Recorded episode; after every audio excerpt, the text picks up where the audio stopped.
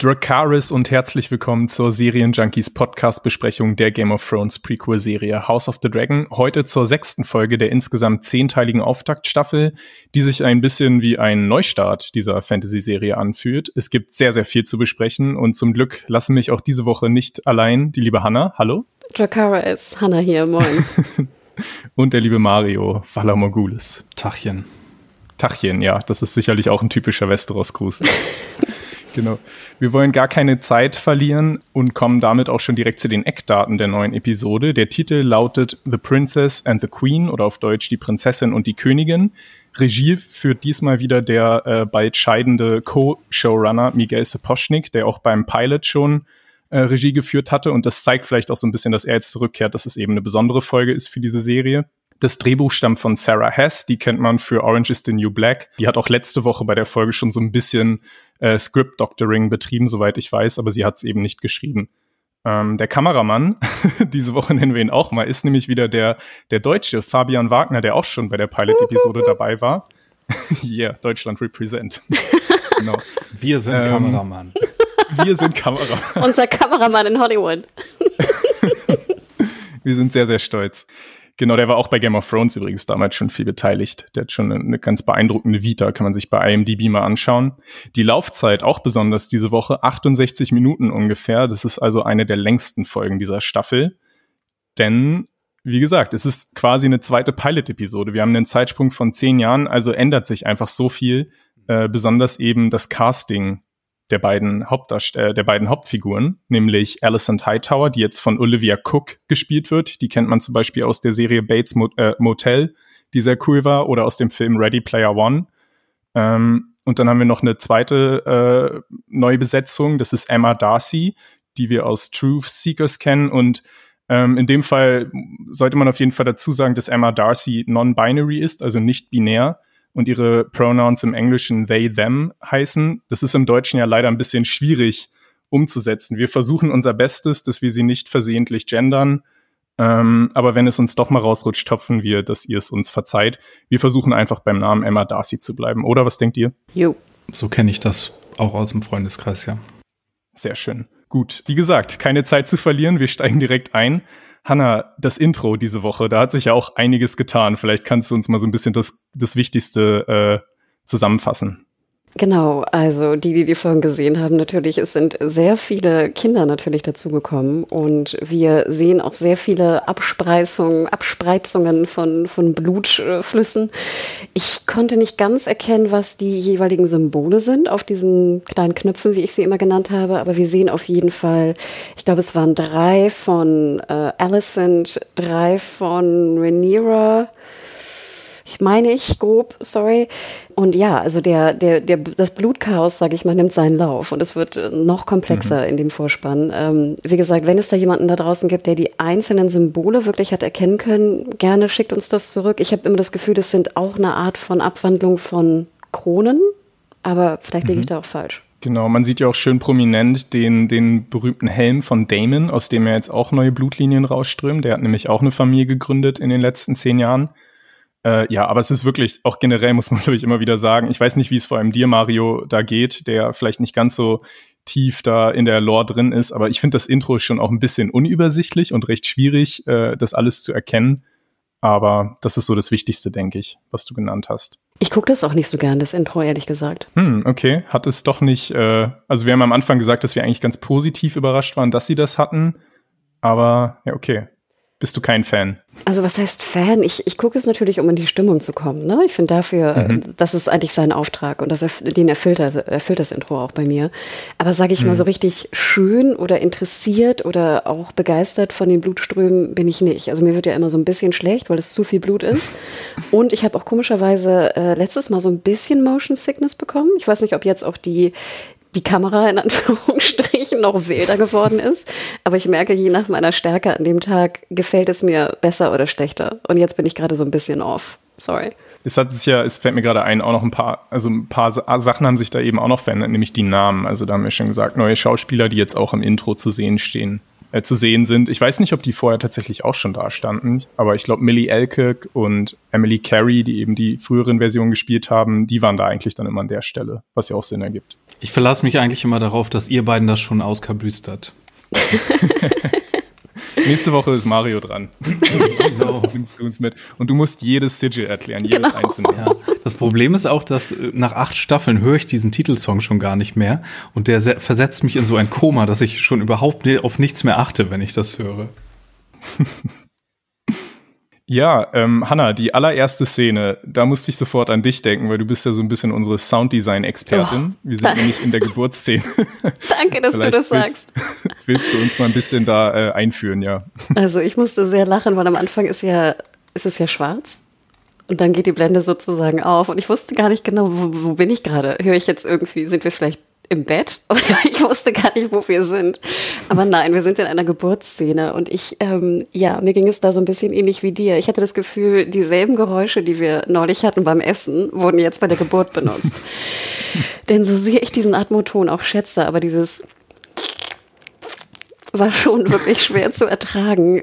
Ich war aber fasziniert davon, weil es ja war ja fast eine Art von hm. One-Shot. Also ja. es war ein One-Shot. Und mit dem Baby, mit den Szenen, ne, die Amme kommt rein. Also wir sehen natürlich äh, Rhaenyra bei der Geburt ihres dritten Kindes. Ähm, mhm. Das war Wahnsinn. Und ich fand, das war auch eine krasse Szene als Intro für Emma Darcy. Denn Emma Darcy spielt fantastisch. Also ich will gar nicht wissen, wie anstrengend und wie oft, wie viele Takes sie gebraucht haben für diese Szene. Gerade weil sie, wie gesagt, so mhm. lang war und wenig Schnitte hatte. Aber das war Wahnsinn. Und ich muss auch sagen, ich war dann nach vier Minuten all in all in. Mario, wie ging's dir? Ja, die Foley-Abteilung hat hier ganze Arbeit geleistet. äh, ist wahrscheinlich auch ganz angemessen, dass so Geburten und Babys hier so eine große Rolle spielen, wenn es hier wirklich sehr um die Thronfolge geht jedes Mal. Und Blut. Und Blut. Ja, Hanna, du hast es erwähnt, wir haben so eine Art One-Shot. Ich weiß nicht für diejenigen, die es vielleicht nicht kennen, das ist, wenn einfach eine Szene technisch so anspruchsvoll gedreht wurde, dass man kaum Cutter erkennt. Also ein paar sieht man natürlich trotzdem, vor allem wenn die Kamera dann immer so hin und her schwenkt zwischen den Ammen oder so. Das ist immer eine gute Gelegenheit dann zu cutten. Und wir haben dann auch einen Cut, einen recht klaren, bevor Lanor seinen ersten Auftritt hat, nämlich der neue Lanor, diesmal gespielt von John McMillan. Äh, da muss ich ehrlich sagen, also ich finde den super sympathisch, aber ich finde, er hat am wenigsten Ähnlichkeit mit seinen jüngeren Counterparts. Wie ging's euch da? Ja, du sollst ihn aber nicht sympathisch finden, ist dir klar, ne? Der wurde hier ja, explizit geschrieben, dass er hedonistisch und ein Trinker ist, damit du kein schlechtes Gewissen wegen der letzten Folge haben musst. Und nicht mitfühlen musst mit ihm. Ja, er ist halt so ein lovable, äh, ein bisschen so eine Dumpfbacke, aber auf sehr sympathische Art. Ich fand, ihn, ich. ich fand ihn schon ziemlich cool. Also ich mag Lena sehr gerne und ich war auch ein bisschen froh, dass er recastet wurde, ähm, weil ich ja den Schauspieler, den jungen Lena nicht so gut fand in der Schauspielerei. Und deswegen fand ich jetzt den neuen Lenor unheimlich, hat mir unheimlich gut gefallen, ehrlich gesagt. Mhm. Ähm, aber ich gebe euch natürlich recht, er ist so ein bisschen der, der, der Saufkumpan, ne? So, ähm, aber ja, trotzdem finde ich ihn eine coole Rolle und ich, ich, ich mag ihn sehr gern als Rolle. Ah, du hast voll recht, der, der hat einen extremen Sprung gemacht, so was die Markantheit angeht, mhm. ich, den man, glaube ich, nicht mehr macht zwischen 16 und 26 oder was das war. Der hat nochmal eine, eine zweite Pubertät erlebt anscheinend. Ja. ja. Ich finde auch, die Haare sehen immer, wenn ich das sagen darf, besser aus, wenn die zu einem Zopf gemacht sind. Das sieht irgendwie, ich fand das da vorher doch sehr perückig aus. Leider muss ich auch mhm. einmal die Perücken, das Perückengate aufmachen. Und jetzt fand ich, sah das einfach wirklich cool aus mit den, mit den Haaren und mit dem ganzen Look. Also ich war super happy mit Lena, dem neuen Lena. Ja. Ich finde rein optisch tatsächlich wurde Alicent am besten gecastet durch Olivia Cook. Ähm, da war auch ein ganz interessantes Interview von Emily Carey, also die jüngere Version des Charakters, die gesagt hat, dass sie schon seit Jahren immer wieder verwechselt wird auf der Straße, dass Leute eben zu ihr kämen und sagen, ah, du bist doch das Mädchen aus Ready Player One. Also da hat man sich dann schon sehr an Olivia Cook auch orientiert bei dem Casting. Und das hm. passt für mich super. Und ja, also sie ist ja auf Anhieb jetzt da und sie ist jetzt vielleicht so ein bisschen wie eine neue Cersei, dass sie einfach schauspielerisch jede Szene an sich reißt und dominiert. Wir lernen sie jetzt nämlich äh, kennen in den Gemächern, denn Rhaenyra soll ja tatsächlich ihr Kind als allererstes zur Königin bringen, was ja ein absurder Befehl ist, wenn man dann eben bedenkt, dass sie auch noch so eine Fehde zwischeneinander haben, dass Rhaenyra sich nicht sicher sein kann, was sie mit dem Kind dann macht, ihre in Anführungszeichen Feindin. Mhm. Und dann macht sie auch diesen, äh, diesen trotzigen Move, dass sie persönlich dorthin geht. Aber ja, dann sind wir eben dort. Und wie, wie ist denn da so die Stimmung in dem Raum, Mario? Äh, ja, Tenso, würde ich sagen. Aber wo du, wo du gerade das sagst, wie gut das aneinander passt, mein größtes Problem ist, glaube ich, hier in der ganzen Folge, dass so Emma Darcy ihre Performance hin oder her, aber dass so ihre Darstellung so überhaupt nicht an Teenager Rhaenyra passt, finde ich. Also, mhm. also als, als Kid wirkt, wirkt die so wissend und schlauer als alle anderen im Raum und so selbstsicher. Und sie hier ist so verzweifelt und irgendwie so ein bisschen, mhm. ja, so ein bisschen aufgescheucht auch gleichzeitig und unsicher. Irgendwie ist das nicht so ganz nahtlos für mich. Ich meine, klar, in zehn Jahren kann viel passieren mhm. und so, aber ja. ähm, so, so passgenau wieder die, die äh, Allison gemacht wurde, bin ich hier so ein bisschen verwirrt von der Entscheidung. Ja, und ich frage mich so ein bisschen, ob ähm, die älteren Versionen überhaupt Gelegenheit hatten, die jüngeren zu sehen, wie die da spielen. Das ist eine gute Frage. Oder ob das so mhm. äh, alles, weißt du, von so verschiedenen A- und B-Crews gedreht wurde und mehr oder weniger gleichzeitig oder ähm also ich gehe auch mal stark davon aus, dass die sich irgendwie getroffen haben und auch diskutiert haben, wie sie die Rollen anlegen. Ich hatte komischerweise jetzt konträr zu euren Meinungen vom Aussehen her Olivia Cook und ähm, Emily Carey natürlich fantastisch. Mir war aber auch Olivia Cook im Schauspiel sehr viel emotionaler als die alte Alicent, also die junge. Mhm. Und ich hatte komischerweise mehr Probleme mit dieser starken Emotionalität der älteren Alicent als mit dieser Zurückgenommenheit von Rhaenyra, weil ich dachte mir, hey, du hast gerade ein Kind geboren. Also und deswegen bist mhm. du, glaube ich, auch einfach ein bisschen zurückgenommener, sag ich mal, und vielleicht nicht ganz so stark, mhm. in Anführungsstrichen. Und wie du schon sagtest, Mario, ich meine, zehn Jahre nach diesem ganzen Hackmack da am Hofe, glaube ich auch, dass man sich ein Tick weit verändert. Und das habe ich komischerweise bei Rhaenyra mehr geglaubt und angenommen, als jetzt diese starke Emotionalität der Königin. Aber das, vielleicht bin ich da auch unfair, I don't know. Ja. Aber Millie Alcock war so irgendwie da Daenerys 2.0, also wirklich hardcore, ne, um auch vielleicht irgendwie so GOT-Fans reinzuholen. Und davon ist hier so überhaupt nichts mehr übrig. Hier ist kein Spurenelement von Daenerys mehr mhm. drin in der Performance, habe ich das Gefühl. Ich glaube einfach, weil mir die Alcock einfach auch meiner Meinung nach so fantastisch war und ich die einfach auch extrem vermisse. Also das mhm. ist so, glaube ich, mein größtes Problem, dass ich sie so sehr vermisse und deswegen fällt es mir vielleicht ein Tick schwer oder vielleicht anderen auch jetzt die neue Rhaenyra so zu akzeptieren? Bei mir ist es eher andersrum. Ich fand es zu Daenerys-mäßig. Also ich genieße die Performance hier mehr. Ich finde nur, sie passt nicht ganz an das, was vorher kam, ran. Hm. Oder vielleicht ist es auch, wie sie geschrieben ist. Ich bin nicht sicher, wie viel hm. Anteil da die Schreibe ist und wie viel das, äh, die Performance. Ja, schwierig. Also ich kann ganz kurz Feedback auch schon vorwegnehmen. Äh, auch jetzt bei Twitter oder Facebook waren, hatte das, ich hatte das Gefühl, dass so 50-50 Aufteilung war. Also viele fanden den Zeitsprung komplett scheiße und konnten auch überhaupt nicht mit den, mit den neuen ähm, Personen da irgendwie die zusammenbringen. Andere fanden das total smooth und super Übergang und beste, beste Schauspielleistung ever.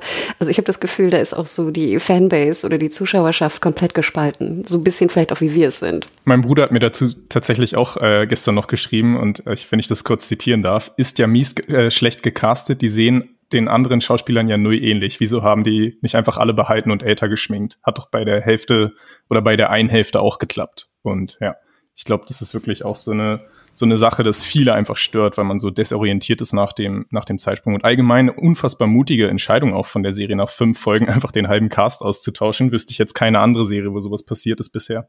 The Crown, hallo? Ach ja. nicht nach fünf Folgen, ja, nicht oder? nach fünf. Ich habe das Gefühl, was, glaube ich, der Serie besser getan hätte, und jetzt greife ich schon beim Fazit auch ein bisschen vorweg, aber ich glaube, hätten wir einen Tick mehr Zeit noch gehabt mit dem neuen Cast, wäre es ein Tick smoother gewesen im Übergang. Mhm. Ich glaube, weil wir jetzt, weil so viel passiert und schon so viel passiert ist, glaube ich, fällt es uns noch schwerer. Zeit haben mit dem Cast ist vielleicht dann für später auch noch ein gutes Stichwort, wenn es um gewisse Abschiede von Figuren geht, die wir vielleicht noch gar nicht so gut kannten, dass es wirklich wehtun kann. Aber da kommen wir dann dazu. Einer, mit dem wir auf jeden Fall viel mehr Zeit hatten, als wir hier erwartet hätten, ist König Viserys, denn selbst nach zehn Jahren. ich habe so gelacht, als er da auf einmal noch stand. Weißt du, totgeweiht seit Episode 1, letzte Woche schon diesen Fake-Out-Tod mit der weißen Überblende und jetzt steht er hier nach dem Zeitsprung immer noch lebendig da. Obwohl, ganz ehrlich, ich habe so lachen müssen, weil in der ersten Szene, wo er reinkommt, in das ähm, Gemach da von Alicent und den neuen Prinzen begrüßt, ist euch aufgefallen, dass ihm etwas fehlt? Ja, der halbe Arm ist weg, ja. Ich glaube sogar der ganze Arm ist weg. Ja, oder der ganze Arm. Auf jeden Fall. Moment. Ist dir das aufgefallen, Björn? Ja, also in dem Fall wirklich sehr leicht, denn ich habe die Folge schon mal vor längerer Zeit gesehen und da war der Arm tatsächlich einfach ein grüner Strumpf, den er sich überzogen hat. Und das war dann schon ziemlich eindeutig, dass da irgendwas fehlen wird, ja. Hm. Okay, also du brauchst einen grünen Strumpf, damit du es erkennst. ja, kann er aber langsam mal den Beititel The King Who Won't Die bekommen oder so. Ja. Noch eine Sache möchte ich noch erwähnen, als sie, also als Lena und Renewer dann das Schlafgemach verlassen, fand ich auch mhm. sehr bezeichnend. Also klar, Kristen Cole kommen wir gleich zu sprechen, aber habt ihr die Blutspur mhm. gesehen, die sie noch hinterher schleift? Ja. Oh, bitter. Ja, ja, vielleicht auch wie im Intro, ne? Diese, diese Blut, Blutströme, die sich dann dort zeigen. Aber Hannah, ja, bevor wir diesen Raum verlassen, müssen wir noch kurz einmal stehen bleiben, denn wir haben ja dort eines der legendärsten Buchzitate überhaupt, was Alicent jetzt endlich sagen darf. Ich glaube, da haben sich schon viele LeserInnen drauf gefreut. Sie hat nämlich den, warum will sie überhaupt das Kind sofort sehen, ähm, den kleinen Joffrey übrigens, benannt äh, nach, dem, nach dem Liebhaber von, von äh, Laenor. Ähm, übrigens im Deutschen heißt es jetzt Gottfried, komischerweise, in der Synchro, äh, weil King Joffrey damals hieß ja, glaube ich, einfach Joffrey auch auf Deutsch, ne? Also es wurde jetzt geändert, wie dem auch sei. Auf jeden Fall, sie wollte einfach nur schauen, ob dieses Kind diesmal wirklich von Laenor stammt und damit ein legitimes Kind ist oder wieder nur vermeintlich ein Bastard. Und das erkennt man auch ganz gut, außer der König natürlich, der da irgendwie noch die Nase von Laenor erkennen möchte in dem Kind. Aber sie sagt dann Alison zu Laenor den unfassbar frechen Spruch, Do keep trying, Sir Laenor, soon or late you may get one who looks like you. Und ja, also das ist ja schon ganz schön frech. Wo oder? ich mich aber gefragt habe, erkennt man das jetzt an dem Baby wirklich? Also ich kenne mich jetzt mit Babys nicht so aus, aber ich finde, Babys sehen sich auch größtenteils relativ ähnlich. Also egal von wem die sind, so ungefähr. Und ich meine, ich bin auch zur Welt gekommen und hatte irgendwie tief Pech, schwarze Haare da auf dem Kopf oder so. Hm. Also ja, aber die Magic Targaryen Aria Eigenschaften sind ja wohl irgendwie hier was Besonderes, was auch irgendwie so ein bisschen, ne? Es soll ja wohl unterstrichen werden, dass Targaryen-Haftigkeit etwas ist, das man mit einem schlechten Blutanteil in der Familie verlieren kann, ne? Deswegen ist es ja wirklich so ein bisschen wie in Anführungszeichen dieses Weißsein, ne, mit den rezessiven Genen und whatever. Aber äh, was ich nicht ganz verstehe, ist, wenn das dann, wenn, wenn diese Magie, magischen Leute, die diese super weißen Haare haben und die lila Augen, glaube ich, im Buch, ne? Mhm. Dann ist es ja nicht der Name Targaryen, sondern halt diese Eigenschaft. Aber warum ist dann Lena am Ende verbrannt? Ich habe so viele Fragen zu, wie das hier funktionieren soll. Ja, ja. Da habe ich auch Fragen dazu, aber da kommen wir dann später nochmal, äh, denke ich, drauf zu sprechen. Ja, und ganz, ganz nebenbei, ne? Ich habe mehrere Freunde, die queer sind und Familienplanung machen und es hinbekommen, aus reiner, weißt du, einfach so ein Kind zu machen, auch wenn sie schwul sind oder lesbisch äh, mit Leuten. Und bei denen steht nicht irgendwie die Krone auf dem Spiel oder das Leben am Hofe und sonst was es kann mir keiner erzählen, dass in all den Jahren der, äh, der Ehemann, egal wie gay er ist, es nicht geschafft hat, da ein Kind reinzutun. Sorry, aber das ist nicht, the gayness hält einen nicht davon ab, ein Kind zu zeugen generell, ja.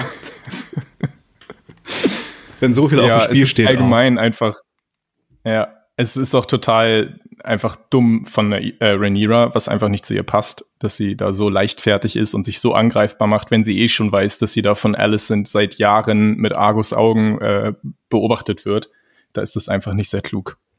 Ja, vor man fragt sich ja auch, ob es nicht auch einen Liebhaber gegeben hätte, der vielleicht doch ein bisschen ähnlicher aussieht, ihr Mann. Also andererseits fand ich das wiederum eigentlich ganz schön. Also im Endeffekt wirkt es ja so, ich weiß nicht, ob das auch proklamiert werden soll, dass Rhaenyra und Sir Harwin jetzt einfach seit zehn Jahren zusammen sind und sich lieben. Und ich dachte mir, okay, interessant. Also die scheinen wirklich seit zehn Jahren zusammen zu sein und das irgendwie mhm. und sich wirklich sehr zu mögen, zu lieben, zu mögen, wie auch immer. Und dann dachte ich mir, okay, wenn dem so ist, vielleicht sollte dann auch nicht ein anderer Liebhaber kommen, der jetzt irgendwie ihr Mann vielleicht ähnlich aussieht oder halt das passieren, was du gerade sagtest, Mario. Und das fand ich halt deswegen wieder auch doppelt so schade, dass ich nicht mehr Zeit zwischen den beiden gesehen habe, mhm. weil ich glaube, mhm. dann wäre es deutlicher geworden. Ja. Denn dann, finde ich, versteht man sie auch besser. Hey, ich meine, du liebst diesen Mann, der Mann liebt dich, die sind seit zehn Jahren zusammen und haben halt drei Kinder.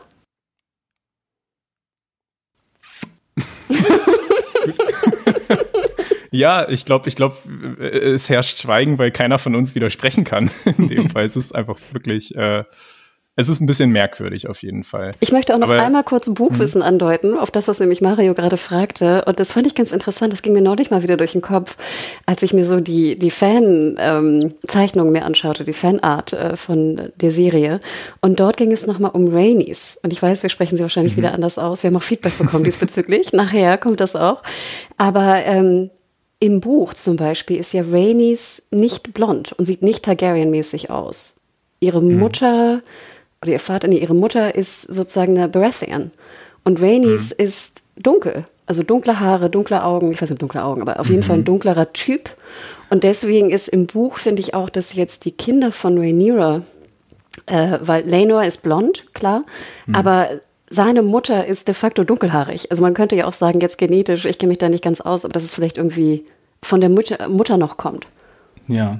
Und deswegen ist es im Buch, finde ich, klar, auch wird diese ganze Diskussion, ist es ein Bastard oder nicht, wird diskutiert, aber es ist, finde ich, jetzt in der Serie noch offensichtlicher natürlich durch das Casting von Lenor und Rainis, als es im Buch vielleicht ist. Ist sie, ist sie, äh, hm, ist sie denn eine Drachenreiterin im Buch? Ja.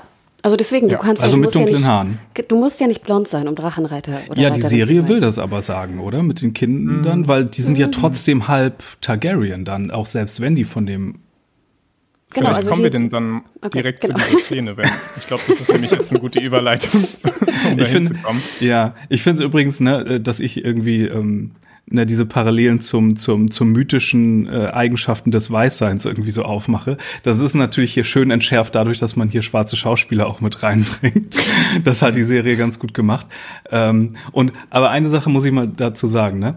Äh, es ist ja sowohl hier als auch in Rings of Power so, dass es hier so diese super Special Leute gibt, deren Blutlinie mehr wert ist als andere. Und wir nehmen das in beiden Serien so hin. Ich gehe damit aber bei House of the Dragon immer oder Game of Thrones auch immer kritischer mit ins Gericht, weil Game of Thrones, die Welt will ja einfach unsere Welt sein, nur mit, in, mit ins Fantasy versetzt. Ne? Das will ja einfach The Sopranos oder The Wire oder jede andere HBO-Serie sein, nur mit Drachen. Und wenn es dann so Real-Life-Parallelen eher zulässt, dann will ich da kurz ein bisschen mehr reinpieken, wenn die da hier von so Special-Leute und so reden. Dann muss man das, glaube ich, ein mhm. bisschen kritischer benennen auch. Als wenn das jetzt so hier äh, nordisch-mythologisch oder hier so Odyssee-mythologisch angehaucht ist wie bei, bei der Herr der Ringe-Welt. Nee, aber du kannst es ja auch ruhig machen, weil das wird ja auch kritisch gesehen von George R. R. Martin. Also das ist ja, wenn wir jetzt mal weitergehen in diesem ganzen Blutwahn und wir sind Targaryens und alte Valerians und so, das ist ja, das sind ja de facto Nazis. Ja, aber es ist ja wahr, aber, aber es ist ja wahr in der Welt, ne? Es ist ja da, wahr, dass die Special und besonders und Magic sind und das Königsblut auch in Game of Thrones diesen magischen Wert hat, dass du damit zaubern kannst. Und dass die, die, ne? Dem wird ja, ja schon irgendwie so ein gewisser, eine gewisse Wahrheit zugesprochen auch. Ja, aber auch was Ich finde das einen super spannenden Punkt, aber ich glaube, wir verlaufen. Ich glaube, wir verlaufen ja. Sorry. Ich weiß nicht, Hanna, ob du noch was dazu sagen willst. Sonst nee, ich höre auf mit den Drachen-Nazis. Ja. Geh zu den Drachen. Haben wir schon Folgentitel. Sehr schön. ähm, wir sind jetzt im Dragon Pit tatsächlich und wir dürfen jetzt endlich auch mal richtig reinschauen. Und uh, das ist geil. so jetzt diese. Ich würde sagen, ganz generell kann man zu dieser Folge schon mal feststellen, es ist Drachenlore-mäßig auf jeden Fall das Beste, was wir bisher bekommen haben. Wir haben super Drachen-Action später und wir haben jetzt hier dieses sehr interessante Ding, wo wir eben sehen, wie die Targaryens lernen, die äh, Drachen zu zähmen oder sich mit denen irgendwie zu verbinden. Aber hier müssen wir jetzt kurz mal ein bisschen eine Charaktereinführung machen. Und es ist kompliziert. Ich habe überlegt, mir vorher irgendwie eine Eselsbrücke oder sowas für, für die ZuhörerInnen zu bauen, wie man sich die neuen Namen merken können, kann. Aber äh, mir ist nichts eingefallen. Außer bei Alicent und Viserys, die Kinder, da kann man vielleicht die Band Aha nehmen. Wir haben nämlich Aegon, den Ältesten, der gespielt wird, interessanterweise von Hannah. Möchtest du sagen? Nein, sag du es. Du hast es gestern so schön bei Twitter. Voll aufregend. Mario, das, du wirst es lieben, falls du es nicht eh schon weißt. Ty Tennant heißt der junge Mann. Und der ist tatsächlich der Adoptivsohn von, äh, von David Tennant, der ja vor Matt Smith Doktor bei Dr. Mhm. Who war. Also ja. super cool.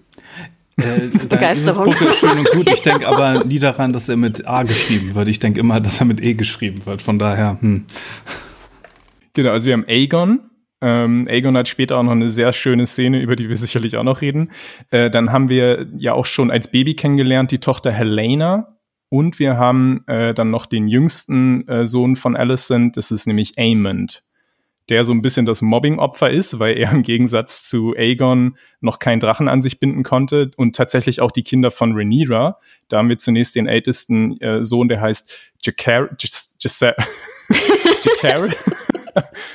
Jacaris? Jacaris? Ich mach's leichter mit dem Spitznamen Jace, so heißt der nämlich äh, abgekürzt. der hat äh, trainiert dort nämlich mit seinem Drachen Vermax, der noch relativ klein ist. Und wir haben noch seinen jüngeren Bruder Lucerys der den Spitznamen Luke trägt. Also Jace und Luke kann man sich, glaube ich, leichter merken als diese Targaryen-typischen äh, Namen. Also ja, wie hat euch denn diese Szene gefallen, das Dragon Pit jetzt endlich mal in Aktion zu sehen? Ja, war cool. Frage, welcher Drache hat den Kleinen da unten so erschreckt? War das der von der Mutti von der Lena? Der, der große Nein. Dicke? Nein. Das, das war Dreamfire. Ach, so. ist es wirklich Dreamfire? Ich dachte, ist es sicher, dass es Dreamfire war? Ich habe es irgendwo gelesen. Ich bin nicht sicher, die das wissen, aber äh, ich denke, es ist Dreamfire, weil er sah zum Beispiel auch nicht aus wie äh, der, der Drache von Rhaenyra, Cyrex. Und ich glaube, Dreamfire müsste da irgendwo rumlungern in den Hallen. Genau, und Dreamfire ist ja noch nicht gebondet, ne? Genau, der wäre noch vakant. Genau. aber hat anscheinend keinen Bock auf Aemond. also. äh, nope.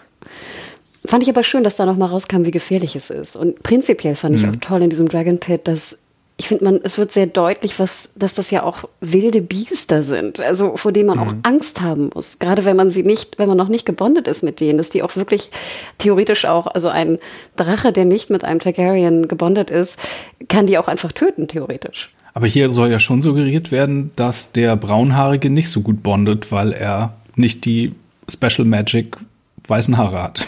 So nee. habe ich das zumindest gelesen. Also Wirklich, so also habe ich das gar ja. nicht gelesen. Ich habe eher gelesen, er ist jung, der Drache ist jung, die müssen, die Wärter müssen die noch sozusagen zusammenführen, mhm. die müssen einfach noch ein bisschen die Sprache lernen. Ja, ich glaube, es lief eigentlich ganz gut, das Drachentraining, mhm. soll uns zumindest suggeriert werden, weil der Drache hört ja auch auf den Befehl Dracaris und zündet dann die arme Ziege an. Ja, der war ja Aber, auch hungrig, der wollte ja was essen. ja, er hat ihm wie, wie der König bei der kleine Prinz, der immer nur Befehle gibt, die die, die, die anderen eh machen wollen. Stimmt. Und, Mar und Mario denkt dran, dass ja der, der zweite Sohn, also Aemond, ja auch noch nicht gebondet ist, obwohl er blonde Targaryen-Haare hat. Mm. Das waren auf jeden Fall sehr, sehr viele Charaktere, äh, die neu sind. Neben den ganzen Umbesetzungen von den Charakteren, die wir schon hatten, hatten wir auf einmal mhm. sehr viele Kinder jetzt. Das war beim ersten Gucken ein bisschen äh, unübersichtlich, das stimmt schon, und verwirrend. Wie, wie, wie namenssicher bist du denn, Mario? Gar nicht. Kannst du mir nochmal die Namen ich könnte dir, Ich könnte dir sagen, wer Aegon ist. Ja. Und. Was sind die Geschwister von Aegon? der Text. ich äh, ich, ich, ich äh, gebe mir selber die sechs. denk, an, denk an Aha, aha denk an die Aha-Regel. Aegon, Harry und ich will dich gar nicht irgendwie äh, in die Mangel nehmen, auch wenn es sich so anfühlt. Ich will einfach nur schauen, wie, wie das so für das Publikum funktioniert, was vielleicht nicht alle Bücher dann gelesen hat oder so und sich super viel mit Recherchen vorbereitet und nachbereitet. Das Nein, ich weiß, wer Aegon ist, später. der aus dem Fenster ja. wächst. Ich weiß, er hat einen kleinen, einen kleinen Bruder, der äh, geärgert wurde und dann gibt's noch den Braunhaarigen. So, so viele habe ich mir gemerkt. Ja, nee, das Mädel. Genau. Also jetzt, wenn du bei dem bei Helena. Allison bist, genau. Ich will noch einmal kurz sagen, Aegons Drache heißt Sunfire, um es noch verwirrender zu machen, indem wir uns auch noch die Drachennamen merken müssen. Äh, genau. Ansonsten würde ich sagen, sprechen wir vielleicht ein bisschen über Helena. Helena, wenn ihr wollt. Total. Sie ist ja so, dass, äh, ich weiß gar nicht, äh, das ist diese Szene, wo Alicent ne, als Mutter irgendwie versucht, jetzt ein bisschen auch ähm, ja, zu bonden mit der Tochter. Die Tochter aber mit ihren, ich weiß nicht, Caterpillars und was hat sie da? Irgendwelche, ein Skorpion hat sie, glaube ich, auch noch da irgendwie. Und, so. hm. und ja, das war eine wahnsinnig spannende Szene für Buchwissende, aber ich glaube, da kommen wir später noch drauf. Ähm, ich fand es sehr mhm. interessant, dass äh, Helena nicht grün trug. Also jetzt vielleicht auch nochmal zur Verdeutlichung. Die beiden Buben von ähm, Alicent und Viserys, also Aegon und Aemon, tragen immer grün. Also nicht immer, aber sozusagen auch nachher, wenn sie kämpfen oder sowas, tragen sie grün. Und die, die braunhaarigen Boys hier von Rhaenyra und ähm, Laenor in Anführungsstrichen tragen äh, gerade jetzt beim Schwertkampf oder so halt nicht grün logischerweise und eher so schwarz-rot. Also um nochmal diese Farbenlogik mhm. deutlich zu machen. Und ich dachte mir, okay, das verdeutlicht vielleicht auch nochmal, wer zu wem gehört, so ungefähr. Helena interessanterweise trägt aber so ein bisschen, fast so ein Kleid so ein bisschen wie, wie ähm, die junge Rhaenyra, finde ich. Mhm. Ähm, und das fand ich sehr, sehr spannend. Aber ja, sie, ich glaube, wir dürfen da kein Buchwissen andeuten, aber vielleicht ja. deutlich machen, dass es sehr wichtig ist, was sie da sagt. Und es wirkt auch fast so ein bisschen, als ob sie da vielleicht andere Fähigkeiten auch hat. Mhm. Ich finde es total interessant, dass du auch die Verbindung mit Rhaenyra gezogen hast, rein optisch bei dem Charakter. Weil ich habe das auch total gesehen und wie cool wäre das denn bitte, wenn jetzt Millie Alcock zurückkommen würde und die junge oder dann später die etwas ältere Helena spielen würde. Ach nein, machen wir es noch verwirrter. Oh Gott, das wird ja total verwirrend sein. Sie kann ja dann so einen geschminkten Mutter, Muttermalfleck oder sowas kriegen. Damit weiß, dass oder was, wenn Emilia Clark zurückkommt und dann die Verwandte spielt, das, um die Verwirrung perfekt zu machen. Nein, also das würde ich auch nicht machen. Aber ich fand, sage ich mal, interessant, dass äh, auch mit den Kindern, äh, speziell auf, sage ich mal, Alison mit ihren Kindern auch, sage ich mal, recht viele Probleme hat da jetzt ähm, in der am hm. Hofe. Ja, sie gibt sich Mühe. wir haben später auch noch eine, eine, andere Szene dann mit Damon, der sich auch ein bisschen schwer tut in der Vaterrolle, da so allzu liebevoll zu sein. Wir haben jetzt aber erstmal noch ein bisschen mehr Alicent-Szenen äh, zu besprechen. Da haben wir zunächst natürlich den kleinen Spaziergang mit Sir Kristen Cole, der jetzt hier so richtig äh, also tatsächlich, genau wie wir befürchtet haben, keinerlei Konsequenzen. Er wurde jetzt sogar noch befördert zur Leibwache der Königin. wo man sich einfach fragt, wie das gehen kann, dass Rhaenyra oder sonst oder Lena oder so da jemals, also niemals wirklich äh, Einspruch erhoben haben. Aber der hat jetzt auch so wirklich krasse Incel-Vibes. Also wie er dann Rhaenyra auch so übertrieben beleidigt. Das ist schon, der ist wirklich von 0 auf 100 jetzt gegangen, oder? Ja, und der Joffrey, der war ja jetzt auch kein Stalljunge oder so. Mm. Der war doch auch ja. irgendwie, naja, whatever. Okay. Okay. Ja, er ist auf jeden Fall noch da. Ähm, und jetzt einer der engsten Verbündeten von Alicent. Und ich finde, die beiden wirken auch so ein bisschen wie so die Mean Girls am Hof. Also, weißt du, Sir Kristen sagt ja auch noch irgendwie, ja, und Rhaenyra ist irgendwie wie eine böse Spinne und äh, er sagt ja auch noch, she's a spoiled cunt. Also er spricht es ja wirklich mhm. aus und merkt dann zwar auch selber, also ich glaube, Alicent bleibt stehen und dann entschuldigt er sich dafür, aber du denkst so, oh Gott, zehn Jahre lang hat er jetzt da irgendwie rumgegiftet für seine, äh, über seine Ex und du denkst so, oh mhm. Gott, anstrengend. Ja. Anstrengend. Und natürlich genau, wie ihr sagt, mhm. total unlogik, unlogisch. Ich hätte gerne ein bisschen erfahren, wie es dazu kam, dass da jetzt wirklich überhaupt keine Konsequenzen sind. Denn wir sehen ja auch in derselben Folge, dass allein schon eine Prügelei, wo niemand bei stirbt, krasse Konsequenzen hat. Und dann hast du ja, ja. vorher eine Prügelei gesehen, wo jemand zu Tode geprügelt wurde und es gibt zero Konsequenzen. Ja. Wir tun einfach so, als wenn das eine Dothraki-Hochzeit war, wo die langweilig wäre, wenn keiner zu Tode kommt. Und das, also das, ich finde, er hätte zu, irgendwas hätte da auf jeden Fall passieren. Also man, man hätte das, das hätte man irgendwie erklären müssen. Mhm. Ja. Genau, dann geht's weiter. Alicents kleine Tour ähm, zu ihrem Ehemann Viserys, wo sie das Thema anspricht, dass Rhaenyra ja anscheinend nur Bastarde auf die Welt gebracht hat. Ganz schön krass, dass sie das auch ihrem eigenen, also dem Vater von Rhaenyra so ins Gesicht sagt. Und er ist ja auch wirklich, er hat das schon oft gehört, scheint es zumindest so, ähm, wie er darauf reagiert. Und er kann einem echt leid tun, wie er dann da immer wieder mit dem ganzen Kram belastet wird, wenn er eigentlich nur noch sein Ding machen will auch wieder typisch wie Zaris, wie er dann mit irgendeiner Pferdeanekdote darauf antwortet. Aber allgemein muss man ja wirklich sagen, es ist ziemlich beeindruckend, welches Standing sich Alicent in den letzten zehn Jahren aufgebaut hat. Das sehen wir dann auch später noch im kleinen Rat, dass sie jetzt wirklich eigentlich die regierende Königin ist und wie Varys nur noch Ja und Amen zu allem sagt. Wie glaubwürdig findet ihr das eigentlich, dass da eine Nicht-Targaryen jetzt quasi diesen Targaryen-König auch so in der Hand hat? Boah, das liegt natürlich auch, genau wie du sagtest, an der Haltung von Viserys, der ja immer, sage ich mal, sehr ne, was war hier immer die, die, die, Sturm, die Sturmanalogie, ne? Er geht nicht durch, er geht nicht vorbei, es ist einfach nur so ein Gewusel irgendwie, halb im Sturm, halb weg vom Sturm. Und das ist natürlich, sag ich mal, ein gefundenes Fressen für jemanden da auch dann die Entscheidung zu fällen, wenn er es nicht tut. Und das tut Alicent in dem Sinne. Oder hat sie dann scheinbar in den letzten zehn Jahren gelernt, es zu tun. Ich, ich, ich musste ein bisschen schmunzeln, dass er weiterhin an seinen an seinem Modell arbeitet und jetzt auch so ein, so ein Nerd-Buddy hat irgendwie. Eddard ja, hieß er, glaube ich. Ja. Wo ich aber auch dachte, oh, du Armer, wenn du nur einen Arm hast, dann ist es wahrscheinlich auch schwierig, irgendwie was zu bauen. Mhm. Ähm, also ja, aber er ist, und trotzdem ist er ja sehr lieb. Und ich, ich finde es eigentlich ganz süß, dass er immer noch so liebevoll ist, obwohl er ja auch furchtbare Schmerzen haben muss. Ich meine, wenn sein Arm da mhm. weggefault ist und was auch immer noch da unter seinem Mantel alles mit seinem Körper passiert, finde ich es doch erstaunlich, wie liebevoll er ist und jetzt nicht so Schmerz gezeichnet oder Schmerzmin.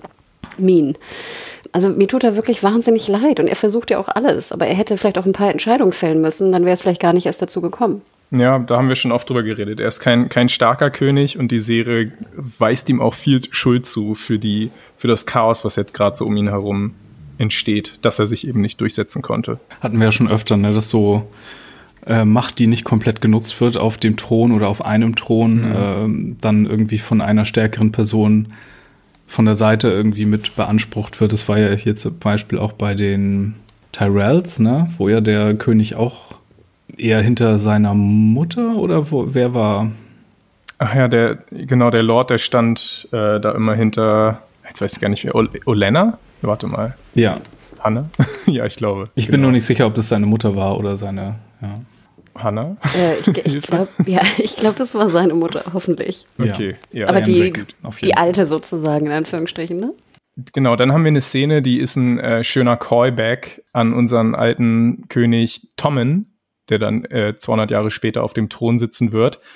Äh, ich hoffe so, dass es das dasselbe, dasselbe Fenster, Fenster, ist. Ja, ja, ich glaube tatsächlich. Wirklich. so bitter. Mhm. Ich meine, das war wirklich einer der schönsten Game of Thrones-artigen ah. Momente und was für eine Comes tolle Landing. Charaktereinführung. Aber auch, es zeigt so ein bisschen auch die sehr kaputte Mutter-Sohn-Beziehung. Also, dass Alicent wirklich äh, als Mutter ziemlich schwere Fehler begeht, auch dass sie da, keine Ahnung, dann da einfach so reingeht oder so. Also da wären vielleicht ein bisschen Distanz wäre vielleicht schon angebracht. Und was wir dann vor allem auch sehen, ist, wie sie ihren Hass direkt weiter einschenkt äh, in die nächste Generation und Aegon da so alarmiert mit dem wunderschönen Zitat auch. Also wie gesagt, ich finde allgemein eine Folge mit unfassbar starken Zitaten. You are the challenge uh, simply by breathing, weil der Junge halt so denkt so, ja, pff, ich werde eh nicht nach der Krone greifen, was soll mir dann schon passieren? Dann ist Rhaenyra halt Königin. Aber Alicent sagt halt, nein, wenn du nicht König wirst, dann wird sie dich umbringen. Und da habe ich mich gefragt, ob ihr glaubt, dass Rhaenyra das wirklich tun würde oder ob das wirklich nur eine Bedrohung ist, die Otto Alicent einge, eingeredet hat und Alicent jetzt gleich der nächsten Generation wieder. Ja, ich muss ja auch an Ottos Worte aus der letzten Folge denken. Und das ist natürlich so ein bisschen ne, im Bereich der Game Theory ist oder das Prisoner Dilemma, ob jemand ne, den anderen verarscht und verarscht du ihn früher, um mhm. nicht doppelt verarscht zu werden. Das ist, glaube ich, hier so ein bisschen so ein Mexican Standoff was, ähm, was das alles angeht. Obwohl ich ja sagen muss, es wäre ja lösbar gewesen. Rhaenyra macht ja dann das Angebot. Wir verheiraten äh, Helena mit äh, Jace, also mit dem angehenden König. Das wird die Königin wird es werden. Ja, Sprich, das wäre zu einfach. Der Disput hätte ja gelöst werden können. Und ich sehe das leider auch so ein bisschen, ähm, wie manche oder wie du jetzt gerade andeutetest, Björne. Mich stört das ja auch immer, wenn dann so zwei Frauen so komplett ne, gegeneinander äh, Krieg führen, de facto. Ich der hoffe ja immer, dass sie, es wäre ja so schön gewesen, wenn sie beide gesagt hätten, okay, ne, shit, es ist irgendwie kompliziert, aber wenn dein Sohn jetzt König wird, meine Tochter heiratet, dann lass uns beide doch sozusagen das Beste machen im Realm. Weißt du, das mhm. ganze Königreich so verändern, dass wir mehr vielleicht für Frauenrechte machen, ne? wie auch Alyssane, also die Mutter von, von Viserys ja auch schon versucht hat durchzusetzen sie könnten jetzt zusammenarbeiten und so viel verändern. Aber nein, da ist jetzt wirklich dieser Standoff, dieser, dieser Hass, der gesät wurde. Ich würde auch sagen, dass das vor allem von Otto gesät wird. Wir sehen aber auch weiterhin ja diese, diese grundlegende auch Verachtung von Alison gegenüber Rhaenyra wegen der, wegen der Bastards, ne? Was, was, was, was denkt sie überhaupt, ne? Uns allen diese Bastards zu präsentieren. Einer wäre okay, aber gleich drei. Also da ist so viel Hass, der sich aufgebaut hat in den zehn Jahren, dass da wirklich, genau wie du sagtest, spieltheoretisch ist da gar nichts mehr zu machen machen. Du musst König werden, Aegon, denn sonst wirst du getötet, ihrer Meinung nach, und in dem, was ihr eingeflößt wurde. Und es ist so unfassbar traurig. Ja. Aber bist du immer noch Team Allison, Piana? Absolut. 100 Prozent. Ich trage meinen grünen Pulli und alles. Na, ich denke jetzt mittlerweile, das ist schon recht klar. Ich finde es auch ein bisschen schade, genau was du beschrieben hast, dass ich fand ja besonders das Tolle, dass wir Alice sind, die so als Gegenspielerin vorbereitet wurde in jungen Jahren, dass man da noch einiges verstehen konnte, mitfühlen konnte. Aber jetzt ist sie einfach eine so hasserfüllte Person, auch mit ganz vielen äh, Film, Schurken, Klischees, so dass sie dann auch noch eben so, gut, sie war schon immer recht äh, christlich, na, christlich ist das falsche Wort, recht religiös ähm, und hält sich auch noch so für moralisch überlegen und so dabei, oder sagt ja auch, dass Rhaenyras Kinder irgendwie verwegen werden. Dabei ist es ihr Sohn, der da am Fenster masturbiert, wenn man das jetzt irgendwie mal vergleichen will, was ich auch nicht verurteilen will, also auf gar keinen Fall. Er soll machen, was er will. Aber es ist einfach irgendwie ein bisschen blöd, dass die, der Charakter jetzt ein bisschen an Komplexität verliert und so eindimensional böser wird. Aber es funktioniert für mich trotzdem, weil ich einfach Olivia Cook in dieser, in dieser bösen Königin-Rolle sehr, sehr liebe. Ja, und du merkst ja auch, dass dieser Twist einfach generations übergreifend eingeleitet wird. Ich meine, die Kids, ja. die, klar, die verarschen jetzt irgendwie Amond da mit irgendwie The Pink Dread, ne, mit dem Schwein, was sie ihm da präsentieren. Klar, so sind Kinder aber auch manchmal. Also ich kann mir gut vorstellen, wenn das so vier Jungs sind, wo drei schon irgendwie mit einem Drachen gebondet haben und einer noch nicht, dass der natürlich irgendwie gemobbt wird. Also nicht, dass ich das auch gut heiße, aber das kann ich mir sehr gut vorstellen, dass das so passiert. Und du merkst ja auch, dass ja auch Jace und Aegon eigentlich ja auch typisch kindermäßig vielleicht zusammenspielen oder den kleineren Bruder verarschen mhm. oder was auch immer. Aber nein, sie setzt da ja wirklich jetzt alles dran, denn wie du sagtest, er sagt ja dann auch so, so, weißt du, so, na und? Dann halt nicht, ne? So, ihm ist das ja völlig wurscht als, als wichsender Teenager. Aber ja. ja, es wird jetzt, es wird jetzt gesehen, es wird vorbereitet. Ja, das sehen wir dann auch in der nächsten Szene sehr eindrücklich. Ähm, da spielen die Kinder nämlich im Hof, beziehungsweise werden am Schwert trainiert, also die Jungs natürlich nur, typischerweise. Ähm, und da sehen wir besonders, also das kann einem wirklich das Herz brechen, wie Viserys, so ähnlich wie, wie Ned Stark ja auch irgendwann mal in, am Anfang von Game of Thrones das so von oben beobachtet und schaut, wie seine nächsten Generationen von Kindern und Enkelkindern so ganz harmonisch miteinander da im Hof spielen im Buch ist es ja wirklich so, dass das, ist jetzt kein Spoiler oder so, dass Viserys das unheimlich forciert. Also er lässt zum Beispiel auch die Kinder von Alicent und Rhaenyra an den Brüsten derselben Amme, wie heißt das, äh, äh, stillen, damit sie Milchbrüder werden, was ich ein sehr lustiges Wort finde. Ähm, und er will einfach nur Frieden. Und dann sehen wir eben, wie das total schief geht. In dem Fall ausgelöst durch diesen toxischen Kristen Cole, der da einfach wirklich dann die aufeinander hetzt in so einem kleinen Kampf. Und genau, dann kriegen wir auch so eine Art Spiegelbild zurück, wie diesmal provoziert von Kristen Sir Harwin auf Kristen losstürzt und ihn versucht genauso zu verprügeln, wie wir das in der letzten Woche gesehen hatten. Ich selbst bin immer ein großer Fan von so Trainingsszenen. Das gab es ja bei Game of Thrones, wie gesagt, auch oft. Aber wie fandet ihr denn die Szene? Das war ja im Grunde nur so ein Proxykrieg zwischen den beiden Herr Herren des, der beiden Ladies. Mhm.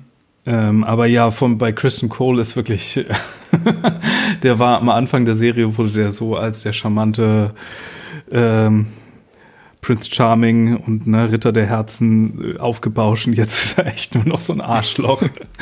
Was ja. ich, ich äh, die, die Serie will immer wieder auf ihre Grundprämisse, dass irgendwie für Macht werden alle zu Arschlöchern früher oder später Prämisse zurück. Also, wie gesagt, mich hat es dann extrem gesch Also, ich fand erstmal sehr schön, was für eine Rüstung ähm, Sir Harvin trägt. Und ich fand auch cool, dass man eigentlich diesen Charakter von Sir Harvin so ein bisschen besser kennenlernt. Also klar, Breakbones. Ich habe den mir immer noch ein bisschen, sag ich mal, gröber, grober vorgestellt nach dem Buch. Hier finde ich, ist er relativ liebevoll mit allen, also auch mit seinen Kindern, in Anführungsstrichen. Aber ja, es ist natürlich äh, crazy, dass er für diesen, äh, für diesen Aussetzer, den ich auch sehr viel verständlich, verständlicher finde, dass er dann wirklich einfach des Hofes irgendwie rausgekickt wird. Und klar, da kommen jetzt noch mehr Sachen zusammen, aber gerade mit der letzten Episode holpert das für mich halt ganz gewaltig. Ähm, ja, hm. die, die Toxicity, ne, die, die, wie nennt man das? Die, die Tox, äh, Giftigkeit. Giftigkeit, ja. Die Giftigkeit da in dem Zusammenhang von Sir Kristen ist natürlich eindeutig. Ne? Wahnsinn. Mhm. Ich musste noch kurz lachen, kurze Klammer. Ich weiß leider nicht mehr, wer es war, aber irgendwer schrieb auf Twitter ja, dass Sir Kristen sie oder ihn an Mark Terenzi erinnern würde. Ja. Und ich finde, das stimmt wirklich so ein bisschen. Schön groß, sorry. Wir können jetzt endlich mal nach Essos rüber reisen, würde ich sagen. Da haben wir nämlich auch noch eine, einen ganzen Handlungsstrang rund um Damon. Wir haben ja gesehen, schon bei der Hochzeit von Rhaenyra und, ähm, und Laenor, dass da so ein bisschen was zwischen Damon und Laena gefunkt hat, also der jüngeren Schwester Laenors. Ja, und die beiden leben jetzt sozusagen als Ehepaar im Exil, nämlich in der Stadt Pentos, eine der freien Städte, die es dort gibt und werden dort bewirtet von dem Prince of Pentos, der Regio Haratis heißt und gespielt wird von Dean Nolan. Der bietet den beiden so einen Deal an, dass er sie in so eine Art, ich glaube, essoischen äh, Adelsstand erheben kann, wenn sie dafür mit ihren Drachen äh, mal wieder auf den Stepstones für Ordnung sorgen, weil dort bahnt sich schon wieder was Neues an. Diesmal hat sich auch noch der, der Chef von, von dem Reich Dorne, was ja noch nicht wirklich zum, zu, äh, zu, zu den sieben Königslanden gehört, der Corin Martell, dem dieser Trierarchie angeschlossen und es gibt wieder einen neuen Anführer, der anscheinend einen lila Bart hat. Äh, also das wird sicherlich ein illustrer Charakter, den wir dann auch bald zu sehen kriegen.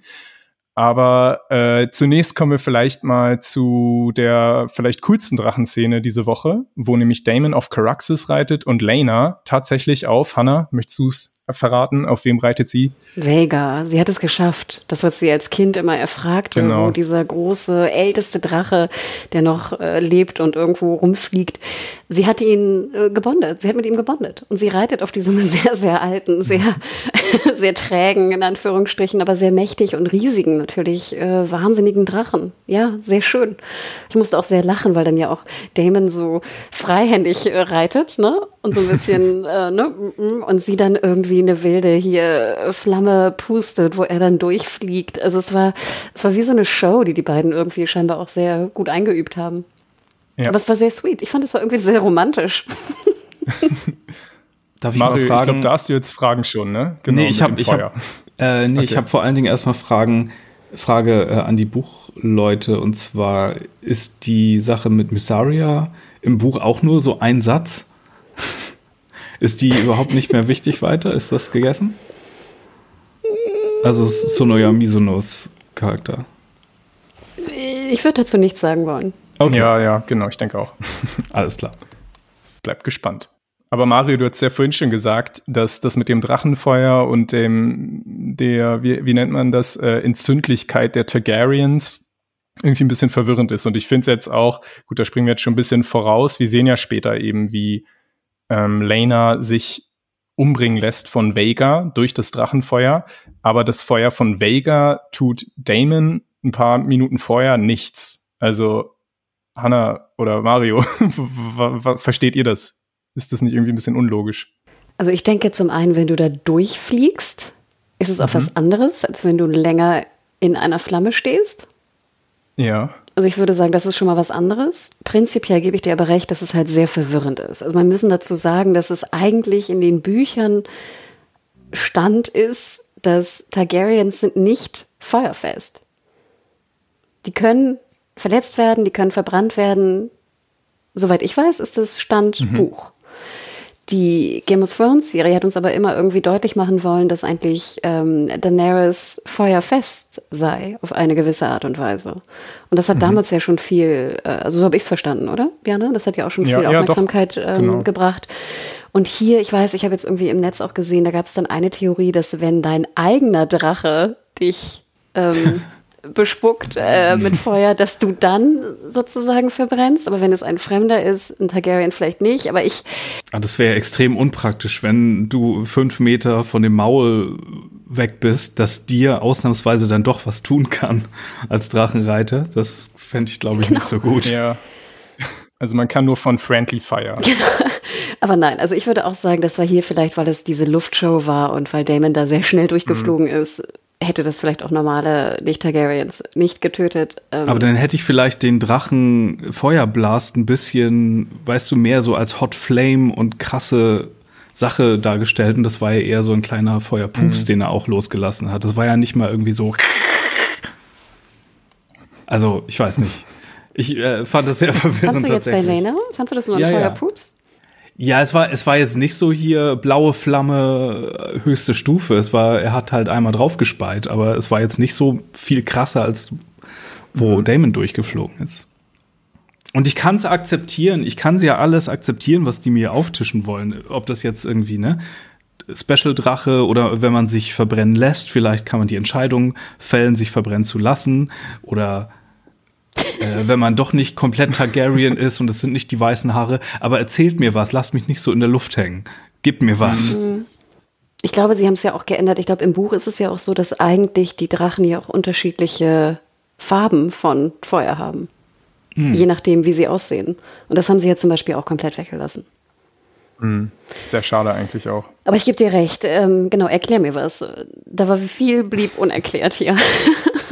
ja.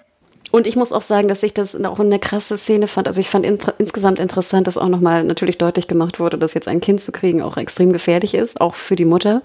Dass Damon eigentlich vor dieselbe Entscheidung ge ge gestellt wurde wie damals Viserys mhm. von dem Arzt. Und ich würde jetzt dem Arzt auch vielleicht mehr vertrauen als dem Meister insgesamt. Aber ähm, ja, jetzt die Entscheidung, dass Lena sich dann also verbrennt und auch ihr Kind vor allem verbrennt, mit einer etwaigen Option, das Kind vielleicht noch zu retten, äh, auf eine andere Art und Weise, fand ich schon extrem krass. Und ich fand auch, irgendwie hat mir die Szene nicht so ganz gepasst, aus verschiedenen Gründen. Mhm. Ich glaube, da stand auch wieder die Idee von, oh, wäre es nicht krass, wenn die Mutter sich mit dem Kind vom eigenen Drachen verbrennen lässt an Stelle eins und dann hat man irgendwie von da zurückgearbeitet, mhm. wie man das irgendwie hinbekommt und dann hat man, okay, so Fragen, die du jetzt aufgeworfen hast, so ein bisschen ad acta gelegt. Hm, Glaube ich auch. Mir hat dafür aber sehr gefallen, dass tatsächlich Vega, was ja auch einfach so ein besonderer Drache ist, da so ein bisschen Schauspielarbeit auch leisten konnte, indem Vega eben auch kurz zögert. Und man sieht auch sowas wie eine Art von Drachentrauer dort in dem, in dem Gesicht stehen. Ja, auch interessant vielleicht noch unter dem Aspekt, dass Vega ja ein weiblicher Drache ist und auch eine Mutter ist. Also von vielen anderen Drachen, die wir, die eben auch geboren worden ist, Vega diejenige, die eben die Eier gelegt hat. Und vielleicht spielt das auch das irgendwie so mit, dass sie dann mit ihrer Drachenreiterin irgendwie so bonden kann über, keine Ahnung, die schwere Bürde der Mutterschaft oder so.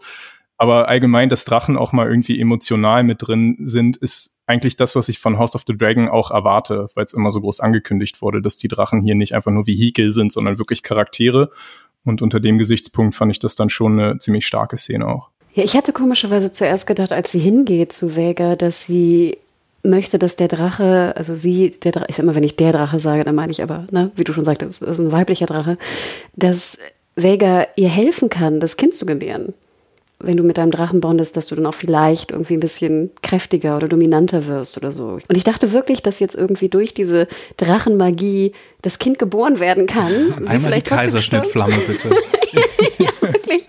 Und dann äh, Drakaris. Aber du hast natürlich recht, wie dieser, dieser Sleepy-Ausdruck und die Augen, die so blinzeln, das war schon toll gemacht. Und es tat mir auch wirklich leid. Also mhm. man sah die Trauer in dem Drachengesicht. Hm. Ja. Ja, tatsächlich, also nur noch mal festzustellen, Vega ist der größte Drache, den wir je gesehen haben im gesamten Serienkosmos. Auch die von Game of Thrones, die Drachen, die waren eher kleine Babys, die waren vielleicht so groß wie der Fuß von Vega. Ähm, also schon auch eine sehr besondere Einführung. Ähm, ansonsten bin ich jetzt ein bisschen vorausgeprescht, was die Todesszene von Lena angeht. Wir lernen da vorher natürlich auch noch so ein bisschen die die Familie kennen. Denn davon abgesehen, dass sie jetzt im, im äh, Kindbett gestorben ist oder durch den Freitod, durch das Feuer ihres Drachen, hat sie ja schon zwei Kinder zur Welt gebracht, nämlich die Zwillingstöchter Baela und Raina. Und ja, die stehen jetzt echt allein da mit ihrem Vater Damon der sowieso nicht so der super investierte Vater zu sein scheint und dann sitzt er da auch so ganz hilflos vor den beiden, als die Mutter tot ist. Das konnte einem schon ziemlich das Herz brechen, denke ich. Auch die beiden haben ja dieses Ding parallel am Laufen wie die Kinder drüben in King's Landing, dass sie unbedingt einen Drachen haben wollen, dass das so das wichtigste Ziel für sie im Kinderleben ist. Was denkt ihr denn jetzt, wie das für Damon weitergeht? Wird er sich jetzt auf das Angebot von diesem Prinz of Pentos einlassen und da wieder als Söldner auf den Stepstones äh, rum, rumkämpfen? Oder nimmt er jetzt die Verantwortung der Vaterschaft an? Also, was glaubt ihr denn? Es würde ja zum Anfang von Game of Thrones passen, weil da haben die Targaryens ja auch schon so einen ganz guten Draht zu den ganzen äh, Händlerdynastien im Pentos. Also irgendwie muss da ja irgendwann mal ein Deal mhm. gemacht worden sein, schätze ich. Genau, Pentos ist übrigens die Stadt, wo wir ganz am Anfang von Game of Thrones sehen, wie Daenerys ihren mhm. Ehemann Khal Drogo kennenlernt. Das ist Pentos. Ja. Ich fand eigentlich ganz interessant, dass Damon, finde ich, sehr ruhig wirkte mit seiner Familie. Und jetzt für einen Damon auch irgendwie fast liebevoll. Klar, auch natürlich immer noch typisch Damon. Aber ich fand trotzdem, dass er auch mhm. relativ glücklich wirkte fast da so als Vater. Und klar, dass er und Lena, dass die unterschiedlicher Meinung sind, was passiert. Also er wollte ja wirklich scheinbar eher ein, ein ruhigeres Leben haben und weg von diesem ganzen äh, Thron und Hof und Rumgemache und sowas. Und sie hat ja auch immer gesagt, ne, wir sind die, wir sind dieses Blut der Valerians, ne, wir müssen irgendwie unsere Legacy da auch weiter ausbauen. Und jetzt ja natürlich die große Frage, was, was er tut. Aber ich denke, ich denke nicht, dass er jetzt einfach in Pentos sein wird und äh, Happy Go Lucky jetzt irgendwie lernt, Vater zu sein und das war's. Also ich denke, er wird hm. schon irgendwie natürlich eingreifen müssen, auch ein Stück weit. Ja, und in dem Fall hat er jetzt tatsächlich schon seine zweite Ehefrau auch verloren. Gut, die erste äh, war seine eigene Schuld, aber man hatte wirklich, also ich hatte zumindest das Gefühl, dass zwischen ihm und Lena eine super Chemie bestand auch. Auch in dem Fall schade, dass wir sie eben nicht genug kennenlernen konnten, um jetzt richtig äh, schockiert zu sein. Ähm, und dasselbe passiert auch, wenn ich jetzt wieder nach äh, Westeros zurückreisen darf mit euch, bei einem anderen Charakter. Jetzt kommen wir nämlich zu dem Teil, wo Lionel Strong sich seinem König stellt und sagt, ähm, er kann nicht länger ehrenhaft als Hand dienen, weil sein Sohn Harwin Schande über sein Haus gebracht hat. Er will kündigen, was Viserys nicht erlaubt, weil er sich weigert, ihm den genauen Grund zu sagen. Dadurch würde er eben Harwin dann ans Messer liefern. Aber sie finden den Kompromiss, er bleibt die Hand, aber Harwin wird nach Harrenhal zurückgebracht, fern von Rhaenyra, um dort eben jetzt die Lordschaft seines Hauses anzunehmen. Parallel bahnt sich aber noch was anderes an. Der Bruder von Harwin, der Sohn von Lionel Laris, den wir ja schon letzte Woche äh, in einer sehr besonderen äh, Littlefinger-artigen Szene kennengelernt haben. Der hat nämlich einen Plan mit Alicent und die beiden, die treffen sich anscheinend jeden Abend zum, zum Essen um dann da irgendwie böse Pläne zu schmieden. Und der schickt tatsächlich einen zungenlosen Killertrupp nach Harrenhall, um sein eigenes Haus auch mit Feuer interessanterweise auszulöschen. Wie hat euch dieser unheimliche Abschluss, besonders auch mit dem Voice-Over, wo Laris dann noch über die, die Tatsache spricht, dass Kinder die Schwäche von, von den Menschen eigentlich sind, die eigenen Kinder. Wie hat euch das so gefallen? Ja, ich bin nicht sicher. die, seine erste Szene fand ich ja ganz interessant. Ich bin nicht sicher, ob äh, der, der humpelnde Schurke, der hier komplett jegliche Subtilität über den Haufen geworfen hat, äh, mich noch so kitzelt an der richtigen Stelle. Oder ob ich ihn nicht ein bisschen tatsächlich zu Littlefinger-artig finde. Ähm, und jetzt hat er dann auch noch so ein extravagantes Abzeichen, ne? auch wie Littlefinger. Und ähm, ja, das ist aber noch nicht der Vorfall, bei dem Heron Hall niedergebrannt ist, oder? Das war doch irgendwie durch Dachenfeuer, dachte ich. Genau, also das ist auch schon länger her. Also wir sind jetzt ja in 130 oder so und ach so, ach so, äh, Aegon okay. the Conqueror hat sozusagen äh, ah, okay. hat es verbrannt. Hm. Am Tag, glaube ich, seiner Fertigstellung oder so. Ich weiß es ja. nicht mehr ganz genau. aber ich, aber ich fand hier, ich weiß nicht, wie es euch ging, ich fand Harrenhal sah relativ klein aus und ich wusste auch nicht, dass es nur noch drei Türme gibt davon. Ich hatte es irgendwie größer in Erinnerung, auch aus Game of Thrones. Mhm. Ähm, das fand ich ein bisschen. Es soll ja die größte Burg in Westeros sein, oder? So, und auch dieses, ähm, dieses in 101, diese, äh, diese mhm. Wahl in Anführungsstrichen da zum Nachfolger hat da ja auch stattgefunden, weil es halt die größte Burg Westeros ist. Und ich finde, jetzt sah das eigentlich sehr klein aus, in Anführungsstrichen. Aber gut, kann ich auch mitleben. Mir geht es so ein bisschen da auch wie euch. Ich fand Laris, ich mag ja ganz gern, wenn diese Charaktere auch wie Alice sind, wenn du nicht genau weißt, sind die gut und böse und ich kann sie verstehen. Und hier muss ich sagen, Laris habe ich noch gar nicht verstanden. Also in der letzten Folge fand ich es auch interessant, dass es da so, ein, so jemanden gibt, der irgendwie was anderes plant und irgendwie vielleicht auch Unheil im Sinn hat. Aber hier, ich habe auch gar nicht verstanden, warum er jetzt einfach seinen Vater und seinen Bruder umbringt. Und überhaupt also mhm. der, der ist ja überhaupt kein, keine, er tut es einfach, who cares?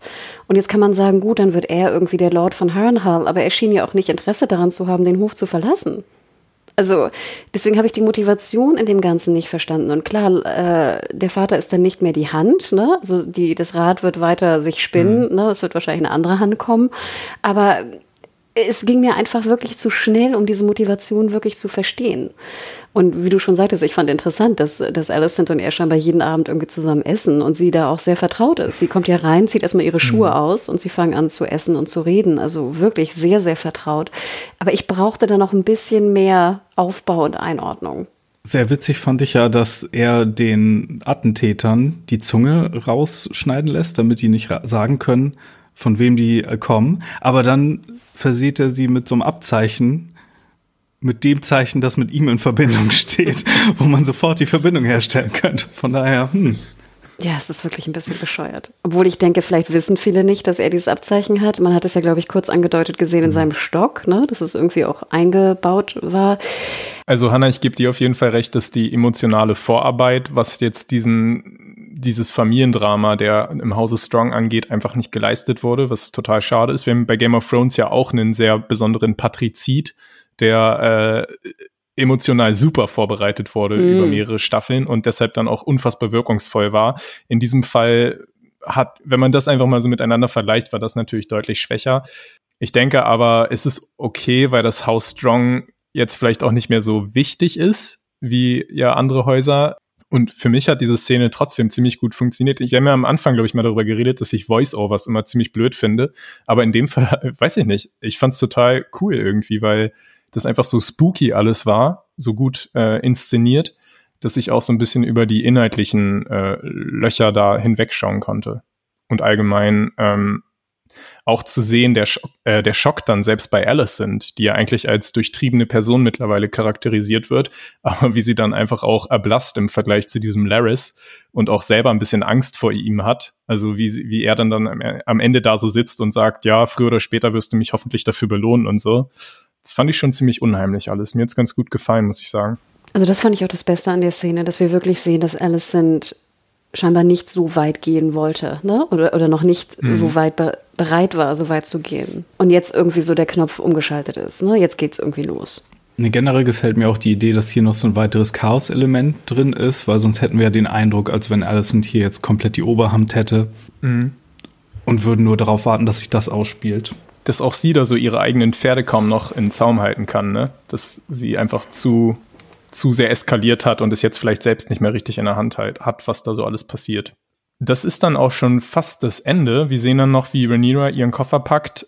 Ihrem Mann Laenor sagt, er darf sein, sein, sein Lover Carl Corey, gespielt von Artie Frusan aus Carnival Row, kennt man den, mitnehmen. Was ich irgendwie auch sehr schön finde. Hier, nimm, nimm deinen dein, dein Partner auch mit, passt schon, ähm, weil sie einfach auch sagt, wir werden jedes Schwert brauchen, äh, was wir kriegen können. Sie ziehen sich zurück nach Dragonstone, wo sie ja auch die Prinzessin äh, ist. Sie ist ja die Prinzessin von Dragonstone, weil sie einfach anders als ihr Vater den Sturm, der sich da gerade in King's Landing durch Alicent über ihr zusammenbraut, nicht nur einfach abwarten will, sondern sie will ausweichen und auch proaktiv werden. Am Ende sieht man auch noch ganz, ganz traurig, wie der arme Viserys sich zurückerinnert an seine erste Frau Emma, und da ihren Ring küsst. Ja, mal wieder so ein letzter Moment von ihm, wo man sich denkt, okay, dann ist er jetzt wohl nächste Woche tot, aber er hat uns schon so oft, so oft überrascht, deshalb würde ich jetzt nicht, nicht glauben, dass er nächste Woche tot ist. Was, was denkt ihr, wie, wie das jetzt noch weitergeht mit ihm? Was fehlt ihm nächste Woche? Noch zwei Beine oder? Aber wie hat euch denn die Entscheidung von Rhaenyra gefallen, sich jetzt zurückzuziehen nach Dragonstone? Ist das eine gute Idee oder sollte sie gerade dort bei dem Sturm bleiben, um vielleicht auch noch mehr auf ihren Vater einzuwirken, damit Alicent ein bisschen äh, in die Schranken gewiesen wird, falls das überhaupt möglich ist? Was denkt ihr rein strategisch? Hm. Vielleicht kann sie ihren Onkel damit dahin locken. Vielleicht wird das doch noch was mit denen. Nach Dragonstone. Ja. Vielleicht werden die doch noch das äh, mhm. Power Couple. Hanna, wie findest du das? Ja, also ich kann es irgendwie verstehen. Ich habe auch das Gefühl, dass sie damit ja auch so ein bisschen ihre Familie schützt. Also sie will ja auch ihre Söhne davor bewahren, dass sie immer beschimpft werden als Bastards und Co. Und ich finde eigentlich mhm. da auch wieder interessant diese Spiegelung, dass sie eigentlich meiner Meinung nach es auch tut, um ihre Familie zu schützen. Klar, sie hat es auch irgendwie selber verursacht, aber ihr wisst, was ich meine. Und ja. im Unterschied zu Alicent keinen Bock hat mehr auf den Disput. Sie hat irgendwie ein Angebot gemacht, wir verheiraten sie, wurde abgelehnt. Mhm. Und jetzt geht sie halt nach Dragonstone, wo sie sich sicher fühlt und sagt, okay, dann, dann halt nicht. Ich finde es eigentlich eine ziemlich gute und sinnvolle Entscheidung. Ja. Und ich meine ganz ehrlich, wenn dein Liebhaber, den, mit dem du zehn Jahre zusammen warst, jetzt auch getötet wurde, ich weiß nicht, ob sie im Moment, an dem Moment, wo sie es tut, schon weiß. Aber ich meine, dann würde ich ja mhm. auch denken, so, what the fuck, okay, ähm, dann habe ich jetzt hier auch meinen letzten Verbündeten vielleicht verloren oder vorletzten. Ja, übrigens auch eine sehr interessante Abschiedsszene von, von Harwin gegenüber Rhaenyra, wo, wo man wirklich sieht, dass da echte Zuneigung oder vielleicht sogar Liebe zwischen den beiden besteht. Und dann ja auch, ähm, wie er sich von seinem ja, man kann, ich glaube, es ist quasi bestätigt worden, dass es sein Sohn auch ist, ne? Und dann fragt ja auch Jace seine Mutter ganz direkt, ob eigentlich Harwin der, der Vater von ihm ist, wo sie dann die sehr interessante Antwort gibt, es zählt nur, dass du von Targaryen Herkunft bist, alles andere ist egal. Ich frage mich ja, ob es nicht stärker gewesen wäre, wenn wir Sir Kristen Cole als Nice Guy behalten hätte und er nicht seinen Ausraster bei der Hochzeit gehabt hätte. Dann hätten wir nicht diesen neuen Charakter einführen müssen, der auf einmal der, der Lover von ihr ist, den wir überhaupt nicht kennen. Und dann wäre, glaube ich, das ganze Drama darum ein bisschen stärker gewesen, oder? Ich hätte es noch viel interessanter gefunden, genau wie du sagst, wenn er nicht, also wenn Kristen nicht so krass reagiert hätte und jetzt der neue Lover da ist, Harvin, und er einfach wahnsinnig traurig ist, dass seine große Liebe jetzt neu verliebt ist in jemand anderen. Meinst du das? Mhm. Ja, wir haben Kristen Cole doch so irgendwie als Loverboy aufgebaut und wenn er jetzt irgendwie die drei Kinder hätte, die drei Bastardkinder mit ihr und sein Charakter nicht diesen Heel-Turn gemacht hätte, und dann hätten wir diesen Hightower nicht auf einmal noch da reingrätschen müssen als, oh, ja, ja, ich hätte es noch interessanter gefunden, hätte er ja. nicht den, hätte wäre er jetzt nicht böse in Anführungsstrichen durch seine Taten und er würde darunter leiden, dass jetzt also seine große Liebe Rhaenyra einen Lover hat, den sie scheinbar liebt, mit mhm. dem sie drei Kinder hat. Man weiß ja auch es gar nicht, ob das mhm. erste Kind nicht vielleicht doch genau. Kristen Coles ist. Also wir wissen ja immer noch nicht und das weiß auch niemand, ob nicht das mhm. erste Kind, ob sie den Tee getrunken hat, wann die geheiratet haben, wie das Timing da war. Mhm. Wir wissen gar nicht, ob das, ob Jason nicht wirklich vielleicht auch Kristen Coles Sohn ist. Ich frage mich, ob das wirklich nochmal in der, in der Serie eine Rolle spielen wird. Es wäre natürlich interessant, wenn Kristen Cole jetzt wirklich fest auf der anderen Seite steht. Dann könnte ihn das nochmal irgendwie in Straucheln vielleicht bringen, wenn er irgendwann erfahren würde, dass eigentlich der Thronfolger nach Rhaenyra auch sein eigen, sein eigen Fleisch und Blut ist aber äh, ja, ich meine, Vaterschaftstest gibt's wahrscheinlich eh nicht. Deshalb ist die Frage, wie das überhaupt nochmal rauskommen könnte. Ob Rhaenyra das so ganz genau weiß und dann irgendwann enthüllen würde. Oder ob die Serie jetzt wirklich einfach sagt, das sind alles strong Kinder, weil die sich ja auch sehr ähnlich untereinander sehen. Man sieht jetzt keinen optischen großen Unterschied zwischen Jace und Luke zum Beispiel. Ja, ich denke, das war dann schon wieder die Folge. Ähm, ich würde gerne mit euch nochmal ein Gesamtfazit ziehen. Äh, vielleicht auch euch diese Woche ein paar, also eine Bewertung entlocken können. Ähm, sagen wir Käfer-Anstecknadeln oder Käfer. Hanna, willst du mal anfangen? Wie hat dir die Folge insgesamt gefallen? Also mir hat die Folge gut gefallen. Gerade auch, wie du eingangs sagtest, ich fand es wahnsinnig mutig, diesen Zeitsprung zu machen. Ähm, ich fand schauspielerisch war es toll mit kleineren Abstrichen, wo ich mich aber, glaube ich, dran gewöhnen werde und kann. Ich war sehr fasziniert von diesem Zusammenspiel der beiden. Ich bin weiterhin all in, weil ich diese Geschichte einfach sehr, sehr spannend finde.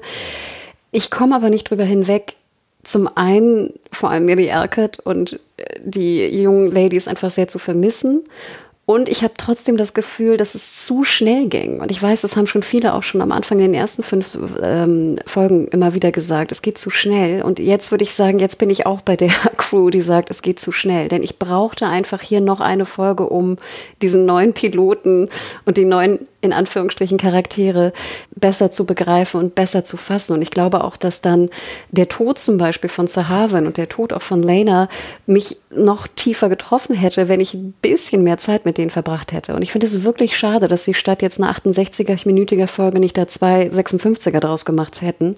Ich glaube, das wäre so viel besser gekommen, auch gerade um diesen Zeitsprung besser zu verarbeiten. Und äh, da, da komme ich nicht drüber hinweg, dass ich es einfach wahnsinnig schade finde, dass sie sich dagegen entschieden haben oder sich für diese Variante entschieden haben. Und deswegen, also ich weiterhin würde ich da vier Sterne geben. Ich bin äh, vier, was sagtest du? Käfer. Aber ähm, ich, wie gesagt, auch dass sie Kristen Cole, dass das nicht aufgearbeitet wurde richtig, das stört mich. Das stört mhm. mich wirklich. Und das sind einfach so Negativpunkte, die, die es allen einfach schwer macht, diese Geschichte weiterhin zu begreifen. Mario? Ich drücke mich ja immer, wenn ich nicht muss, äh, numerische Zahlen zu geben. Es interessiert mich bei anderen Leuten auch nicht, wenn ihr mir einfach so eine Zahl sagt, dass, ah, ich weiß, ich bin Reviewer und ich sollte das nicht so sehen, aber ich, äh, aber wenn du mich jetzt zwingst, würde ich eine dreieinhalb geben. Ähm, äh, dafür, dass sie hier so einen Sprung vollzogen haben, ganz gut, aber äh, nach wie vor mehr uneben als der Anfang der Staffel, würde ich sagen. Ich habe tatsächlich wieder 4,5 gegeben. Ich glaube, das ist jetzt so ein neues Muster, dass ich ein bisschen äh, äh, ja höher bewerte als ihr. Ich glaube tatsächlich, das liegt auch immer daran, wenn man sich so intensiv mit einer Serie jede Woche beschäftigt und so viel Recherche dann auch macht und so, das ist dann so eine Art mir Exposure-Effekt, dass man dann einfach das irgendwann auch noch ein bisschen mehr mag. Ähm, deshalb ist es für mich auch total schwer und Mario, darum habe ich immer mal wieder ein bisschen da nachgehakt, wie das für, für dich funktioniert, der vielleicht nicht ganz so viel ähm, oder nicht ganz so tief da drin steckt, weil es ist für mich einfach schwierig, sich da hineinzuversetzen, weil ich habe jetzt dieses ganze Hintergrundwissen und so.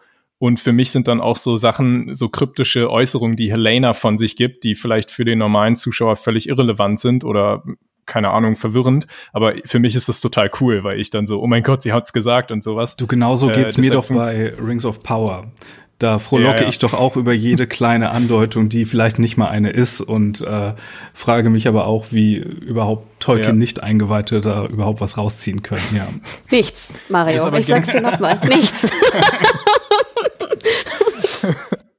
es ist einfach generell auch wirklich eine, eine Rille oder eine, eine legitime Frage, ob House of the Dragon eigentlich eine gute Serie ist, wenn es vielleicht nur noch, irgendwann nur noch für die Buchkenner funktioniert und das wahrscheinlich eher nicht dann, Weiß ehrlich man gesagt. Erst hinterher, ja. Ja, aber Björn, ich fand gerade ja. kurz, wenn ich da reingerätschen darf, ich finde, sie haben es vorher aber relativ gut gelöst in den ersten fünf Folgen mhm. und ich finde hier jetzt in der sechsten war es leider too much. Und ich habe immer das Gefühl, ja. kannst du es nicht für beide schön machen, was ihr geschafft habt, meiner Meinung nach, in den ersten fünf Folgen. Und jetzt habt ihr es ein bisschen übertrieben Stimmt. in dieser Folge. Ja, das, das genau, das ist ein allgemeines Ding, dass sie die Adaption, finde ich, auch am Anfang oft bessere Entscheidungen dann getroffen worden als jetzt. Äh, warum ich die Folge trotzdem so stark fand, ist vor allem, muss ich sagen, die Dialoge waren diese Woche wieder richtig stark. Also da waren ja einige Zitate, die ich auch genannt hatte, die einfach so richtig in meinen Augen auch auf gutem Game of Thrones Niveau mithalten konnten. Ähm, auch teilweise wirklich Originalzitate, die von George R. R. Martin stammen aus der Vorlage. Dann der zweite Punkt, warum diese Folge für mich wirklich heraussticht, sind die Drachenszenen, weil die Serie hat uns immer, ich bin selbst gar nicht so ein großer Drachen Superfan oder so.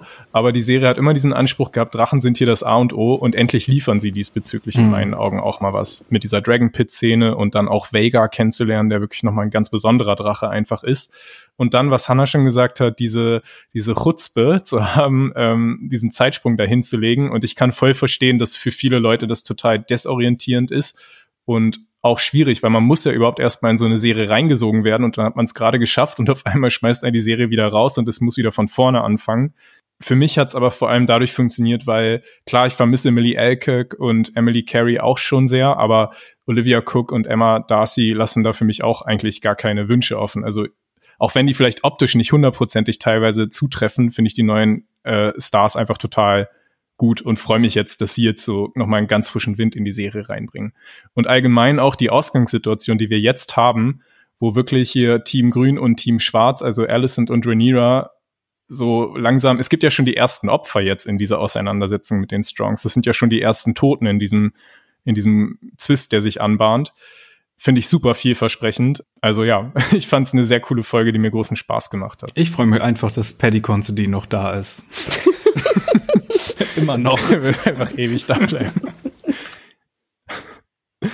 Hanna, hast du denn vielleicht noch so ein bisschen Feedback von den Menschen da draußen? Genau, ich wollte noch einmal kurz darauf eingehen. Also Proximus hat uns auch geschrieben, schönen Gruß übrigens an Twitter. Ähm, er fand auch sehr schade, dass halt die, die Kraut-Geschichte, wie er es nannte, also Kristen Cole, dass das nicht aufgearbeitet wurde. Das hat ihn oder sie sehr gestört.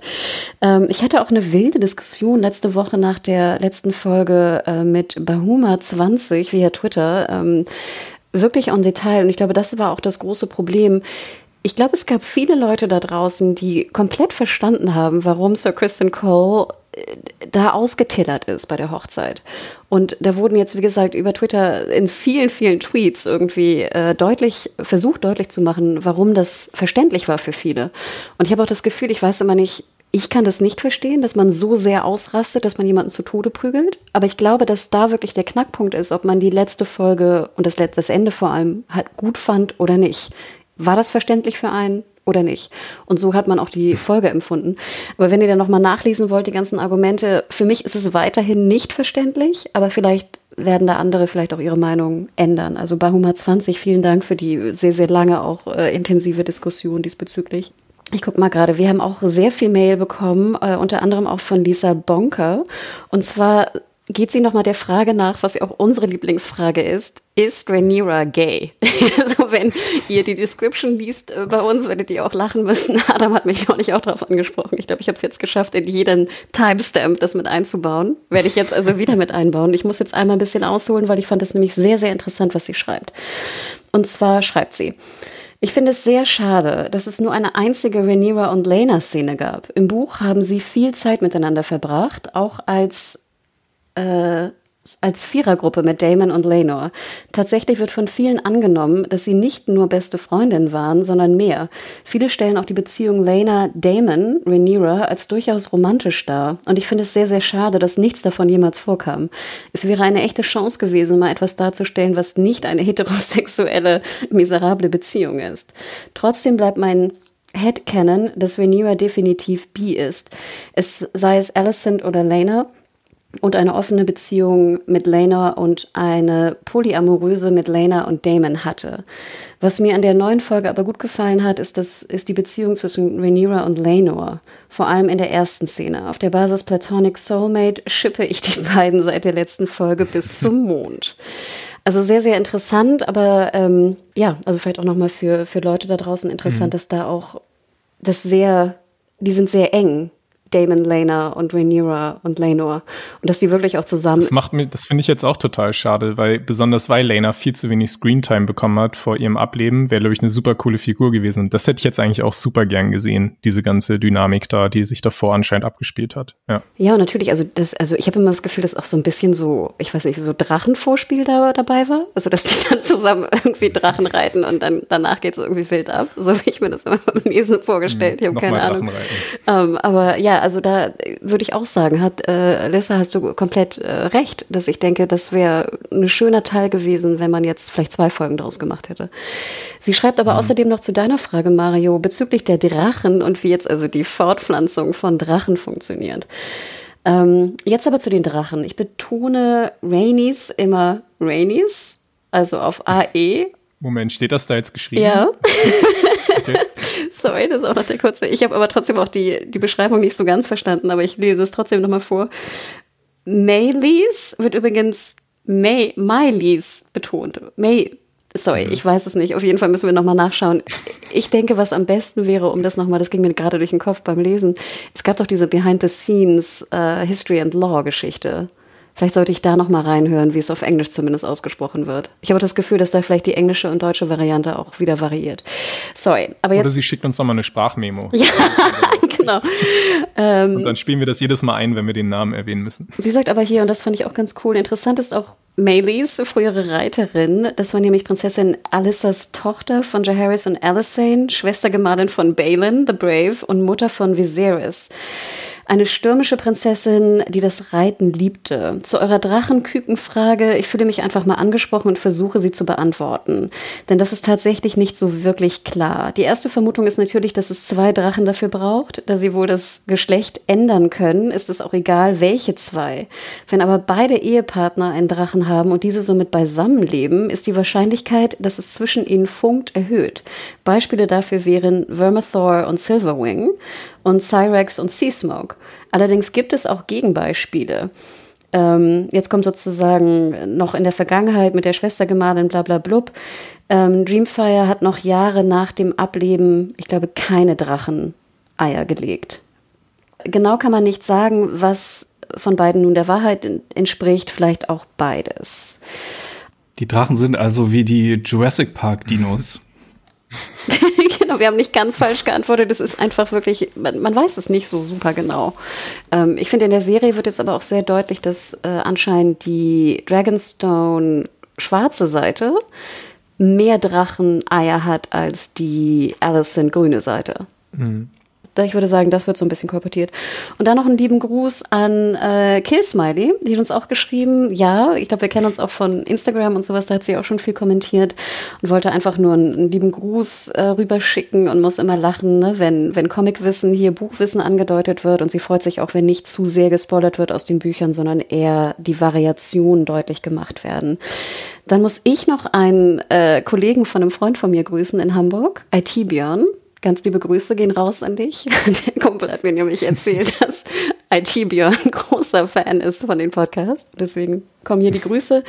Und dann auch nochmal vielen, vielen Dank für die vielen Kommentare auch bei Facebook und YouTube ich hatte das Gefühl, bei Facebook ging es auch wild her, 50-50. Schlechteste Folge ever, Zeitsprung macht überhaupt keinen Sinn, ich komme nicht rein, ich kann die neuen Charaktere nicht ab äh, oder Schauspielenden nicht ab. Oder auch beste Folge, geil, es geht los. Ne? Also das war wirklich all over the place. Ähm, und noch eine letzte Sache habe ich hier von ähm, Pariah via YouTube. Das haben wir auch öfter zugeschickt bekommen jetzt diese Woche. Was Geoffrey Lonmouth angeht, stimme ich euch zu. Die Variante aus dem Buch wäre besser gewesen, vor allem wenn man ihn zuvor auch mehr als richtigen Charakter aufgebaut hätte. Also es geht weiterhin um die Kristen Cole-Geschichte. Auch hat Martin, äh, hat Mario recht, dass George R. R. Martin die komische Angewohnheit hat, homosexuelle Figuren eigenartige Beinamen zu geben, wie Night of Flowers, Night of Kisses. Aber in diesem Zusammenhang wollte ich noch eine kleine Info teilen. Das Wappen von Haus Lonmouth besteht aus sechs Quadraten, auf denen abwechselnd Totenköpfe und Lippen abgebildet sind. Ein anderer Ritter aus diesem Hause wurde auch Knight of Skulls and Kisses genannt. Ob es das alles jetzt besser macht, weiß ich nicht, aber, aber ähm, hier sozusagen die Info. Vielen Dank auch dafür. Ja, ich weiß nicht, Mario, macht es das besser? Äh, das Wappen klingt cool, auf jeden Fall. It's something. Ne, mit Totenköpfen und Lippen. Würde ich tragen. Aber die, die Totenköpfe haben keine Lippen, oder? Wie geil wäre das denn? Nee, ich glaube, das ist sozusagen so, so, ein geteiltes Wappen auch, oder? Ich weiß gar nicht. Müssen wir mal schauen. Ja, aber vielen, vielen Dank. Also auch weiterhin vielen, vielen Dank für die Kommentare und Bewertungen auch bei Spotify und äh, Apple Podcast natürlich. Das hilft uns immer sehr. Ja, und natürlich kleine Info auch am Rande. Wir haben es ja schon erwähnt, Rings of Power. Wir werden versuchen, äh, den Podcast zur aktuellen Folge auch noch nachzuholen. Diese Woche müssen wir mal schauen, wie wir das schaffen. Aber ähm, ja, wir geben auf jeden Fall Bescheid. Super, dann bedanke ich mich auch bei euch beiden wieder für die schöne Besprechung. Und genau, ich würde noch Hanna fragen, wo man dich bei Twitter finden kann. Ich bin weiterhin at Hanna Huge bei Twitter. Und Mario, wo bist du? At Firewalk with me. Mit zwei E. Mich findet ihr bei Twitter unter dem Handle Bojack Bockman und ihr könnt uns, wie gesagt, ja auch per Mail schreiben an podcast.serienjunkies.de. Und damit sagen wir auf Wiedersehen, bis zur nächsten Woche und macht's gut. Ciao, ciao. Ciao. Tschüss.